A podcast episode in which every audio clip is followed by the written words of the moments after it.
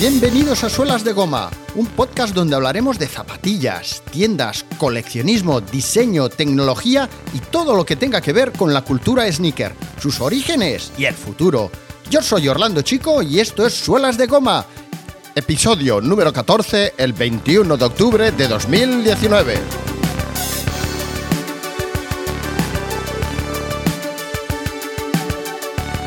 Cualquiera que se haya dedicado a estudiar la historia de algún producto, de sus zapatillas favoritas, por ejemplo, sabe que nada aparece de la nada. Hemos dejado a Stan Smith en Wimbledon y hemos atravesado el Canal de la Mancha hasta llegar al Roland Garros. Estamos en Francia, París, año 1962, y el tenista Wilhelm Bangert, junto al también alemán Christian Kunke, se enfrenta en partido de dobles a una pareja de tenistas australianos. El silencio se hace en la pista. Está a punto de sacar Wilhelm. Shh, shh. Son momentos en los que todos se fijan en su brazo alzado y en la raqueta que está a punto de golpear la pelota. Todos excepto los creadores de una de las primeras zapatillas con puntera de goma. Son los Dassler, prestando atención a las Adidas Wilhelm.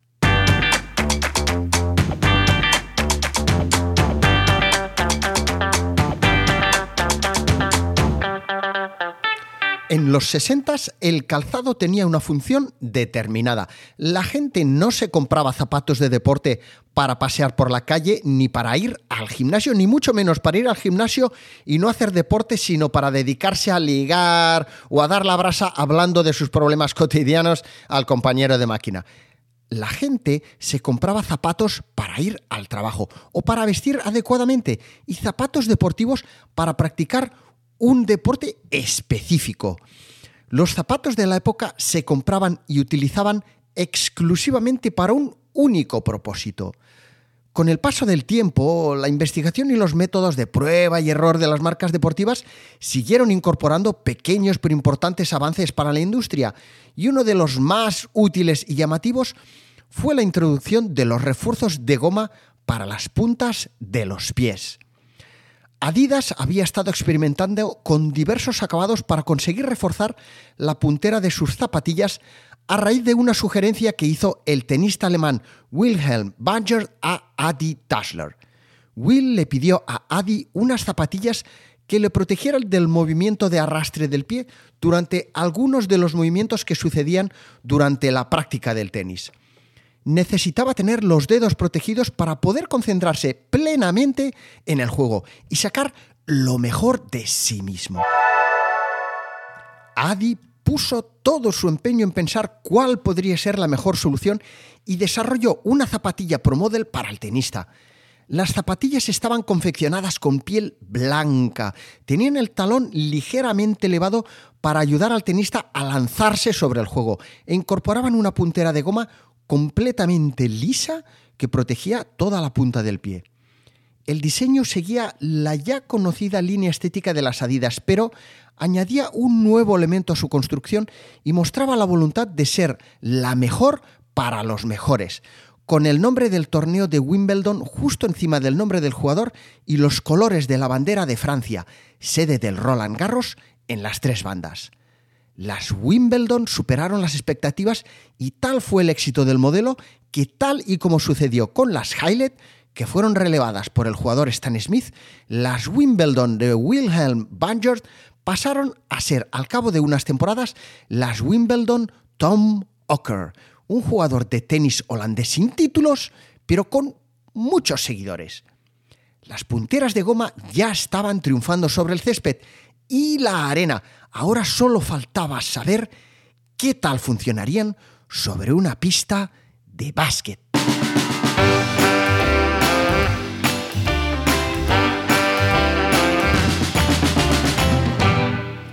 ...50 años atrás, Adidas no había comenzado todavía a fabricar zapatillas de baloncesto. No fue hasta 1964 Alemania estaba en plena posguerra y todavía había mucha presencia de soldados estadounidenses en el país. Los soldados disfrutaban jugando al baloncesto en unas pistas que ellos mismos habían podido producir y para jugar utilizaban unas botas mastodónticas que Adidas había fabricado durante la guerra. Aquellas espectaculares botas que se llamaban Training Stiefel fueron junto a las zapatillas de training Adidas All Round, muy llamativas por cierto por su intenso color azul, las primeras zapatillas que utilizaron los soldados americanos para jugar a baloncesto durante su estancia en Alemania. Mientras tanto, Chris Severn, el distribuidor de Adidas en Estados Unidos, que, recordémoslo, fichó al que acabaría siendo el primer empleado de Nike, Jeff Johnson, sugirió a la marca alemana que aprovechara el diseño de sus zapatillas de tenis con puntera de goma para crear unas nuevas, nuevas zapatillas para jugar al baloncesto.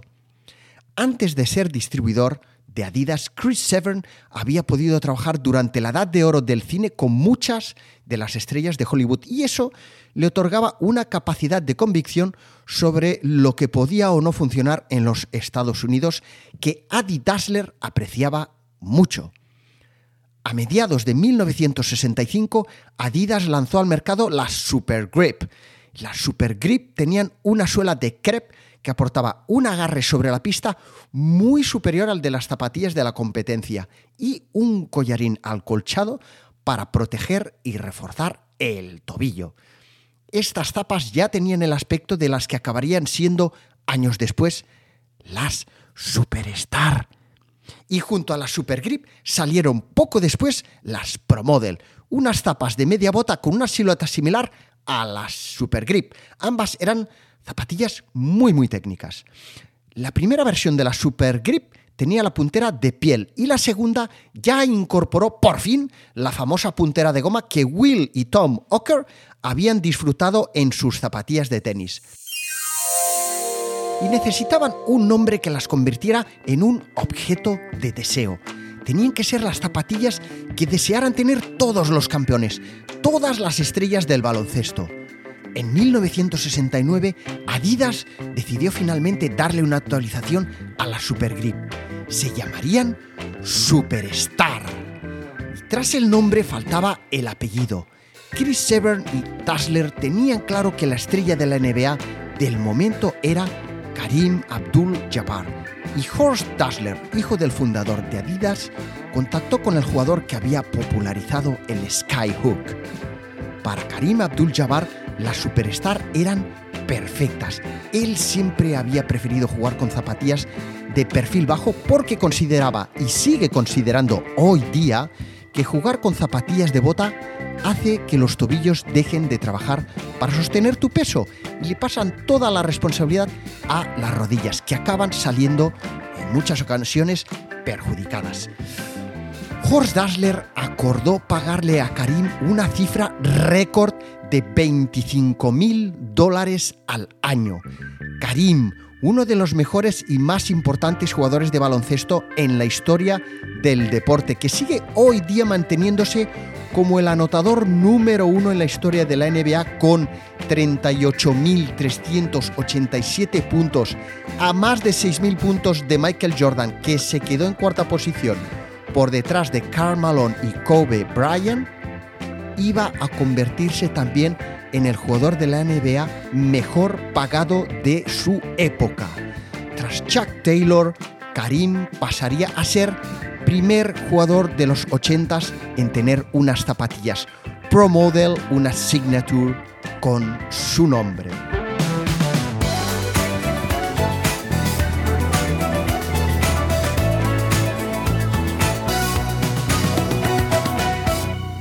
Las Pro Kids y sobre todo las Converse All Star, que habían sido las reinas indiscutibles del baloncesto, gracias en parte al trabajo de Chuck Taylor, iban ahora a ser relevadas por unas zapatillas de piel. Un gran cambio en un deporte que hasta entonces solo había conocido zapatillas confeccionadas con lona, con canvas. Las Stan Smith y las Superstar llegaron al mercado al mismo tiempo y ambas habían sido desarrolladas a partir de sugerencias de nuestro ya conocido amigo Chris Severn, el distribuidor de Adidas en Estados Unidos. Chris Severn había señalado en sus informes que las zapatillas de baloncesto no habían e- evolucionado, no habían cambiado desde principios de 1900 y que la industria de calzado deportivo seguía estando dominada por zapatillas confeccionadas con canvas, como las All Star de Converse y la Royal Pro Kit. Este tipo de calzado proporcionaba una sujeción lateral mínima y era, era incapaz de evitar que muchos jugadores acabaran lesionándose por torceduras de tobillo y, y por la poca sujeción en las rodillas. De modo que las Superstar tenían la posibilidad de introducir mejoras y ser las zapatillas que cambiaran las normas de juego. Chris Severn y su equipo comenzaron a dar a conocer las Superstar, pero la tarea no iba a ser nada fácil. Los entrenadores y jugadores de baloncesto eran escépticos. Hasta entonces solo habían jugado con zapatillas de lona y no creían que las nuevas Adidas de cuero, con una puntera de goma, pudiera proporcionarles la misma ligereza y flexibilidad de movimientos. Jack Mahon, entrenador de los Rockets de San Diego, fue el primero en atreverse a probarlas. Tenía tres jugadores lesionados como resultado de la poca estabilidad de sus zapatillas y de varios resbalones en la pista. Y si existía un nuevo modelo de calzado que pudiera subsanar ese problema, él estaba dispuesto a probarlo con sus jugadores. A media temporada, muchos jugadores de otros equipos ya habían visto las nuevas zapas que llevaban los jugadores de los Rockets en sus pies y estaban deseando probarlas. Pero el bombazo llegó en las finales, cuando los Boston Celtics consiguieron ganar el campeonato de la NBA de 1969 calzando la Superstar.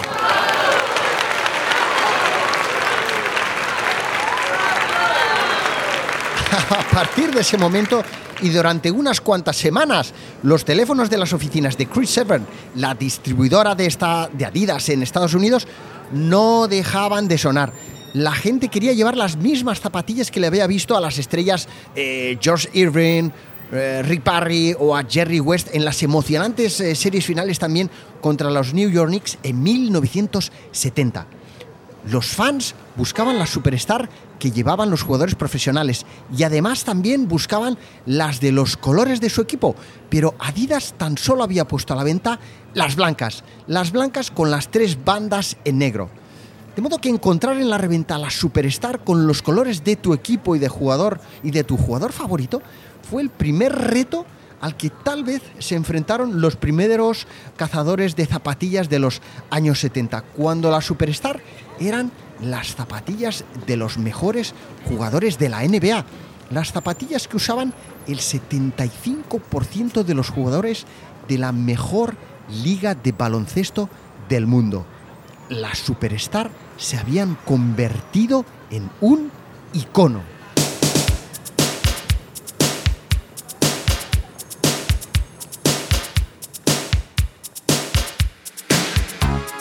Las Superstar debutaron por la puerta grande. Su superficie de cuero suave, su interior acolchado Soft Protect, su nuevo talón más alto y la puntera de goma en forma de concha era irresistible. Y Adidas consiguió que los mejores jugadores de baloncesto desearan disfrutar del movimiento stop and go que ofrecía el- la zapatilla. Las Superstar habían sustituido a la Super Grip en la primera línea, pero las Super Grip seguían estando en los catálogos, pero tan solo disponibles para jugadores que estuvieran jugando en un equipo de la escuela secundaria o en la universidad. Adidas sustituyó la suela de crepe cosida de la Super Grip, una suela espectacular, por una suela vulcanizada para poder ofrecer a los estudiantes una versión un poco más económica, más barata, que se vendía también junto a otra zapatilla que estaba en el mismo catálogo.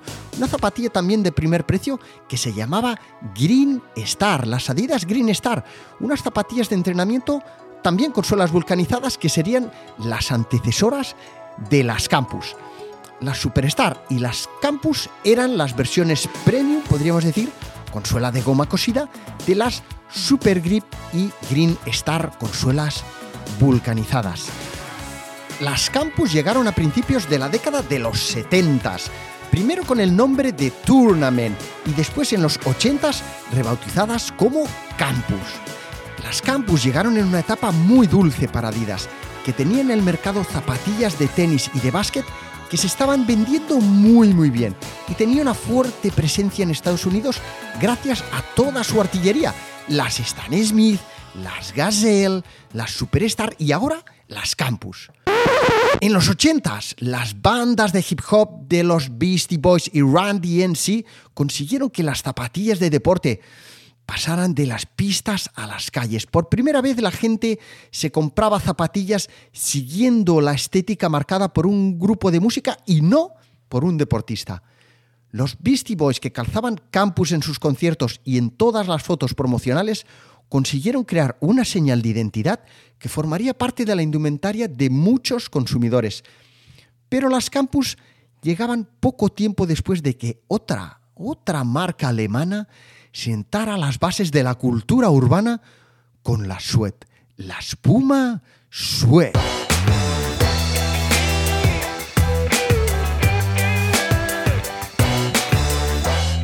En 1968, Puma lanzaba las Puma Sweat, unas zapatillas de baloncesto con la clara intención de disputarle el mercado a Adidas, Converse y Pro-Keds. Las Puma Sweat se distinguían del resto de zapatillas del mercado por el aspecto de su superficie. Mientras que Adidas y Converse confeccionaban sus zapatillas con canvas o cuero, Puma optó por el sweat, una piel suave y resistente que no tardó en convertirse en la zapatilla elegida por los personajes más influyentes y las tribus urbanas más cool de Estados Unidos. En el 73, Walt Clyde Fraser, jugador de los New York Knicks y una de las estrellas más grandes de la NBA, se convirtió en embajador de la marca.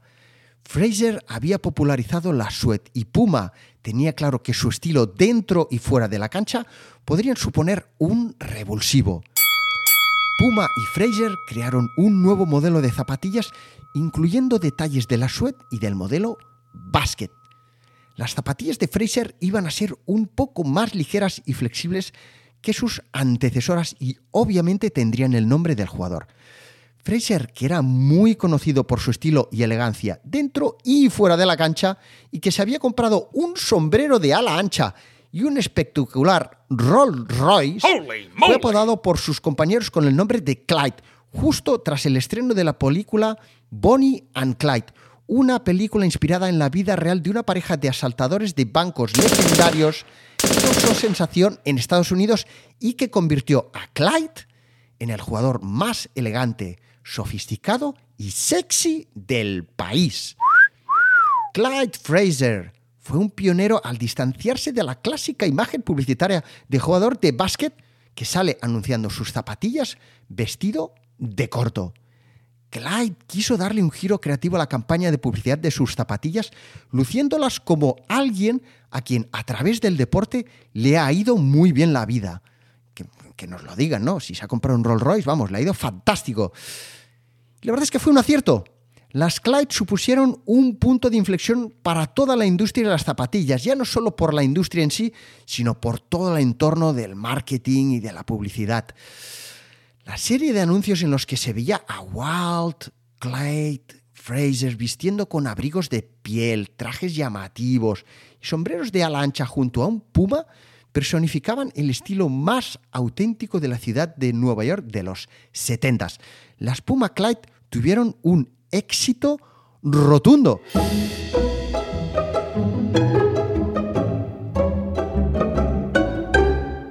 Estamos en el Bronx y Clive Campbell, el musculoso DJ conocido como Cool Herc, se acaba de dar cuenta de lo mucho que el público se anima cada vez que suena la parte más rítmica de las canciones funk de James Brown. Son partes en las que no hay letra, son los llamados breaks.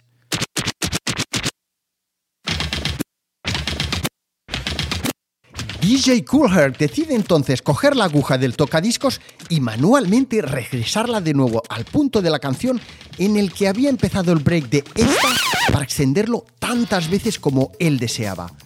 DJ Cool está pinchando en la fiesta de cumpleaños de su hermana Cindy en el 1520 de la avenida Sedgwick, en el oeste del Bronx. Está utilizando dos discos del LP Sex Machine de James Brown para reproducirlos uno detrás del otro y conseguir el mismo efecto que inicialmente conseguía manualmente al mover hacia atrás la aguja del tocadiscos para extender el break de la canción. Este efecto fue apodado como breakbeat y fue el punto de partida de un nuevo movimiento cultural, el nacimiento del breakdance.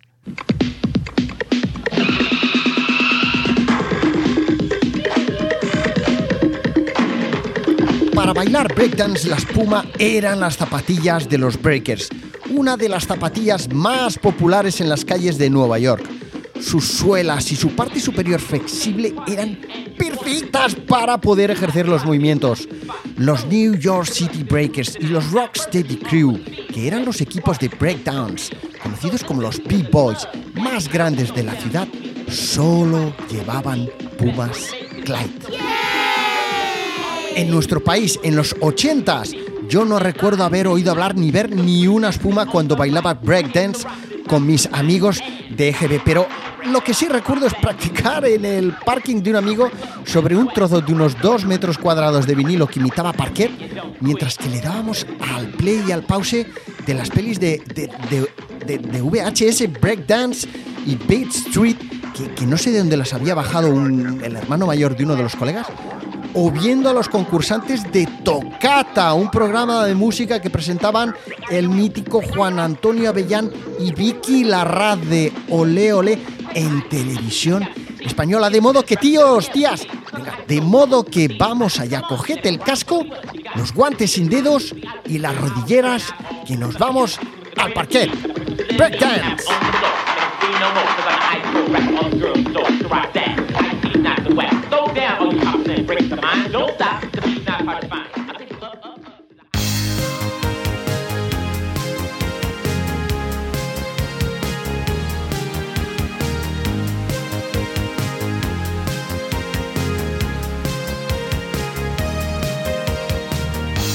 Gracias por haberle dado al play y escucharme desde donde sea que me estés escuchando.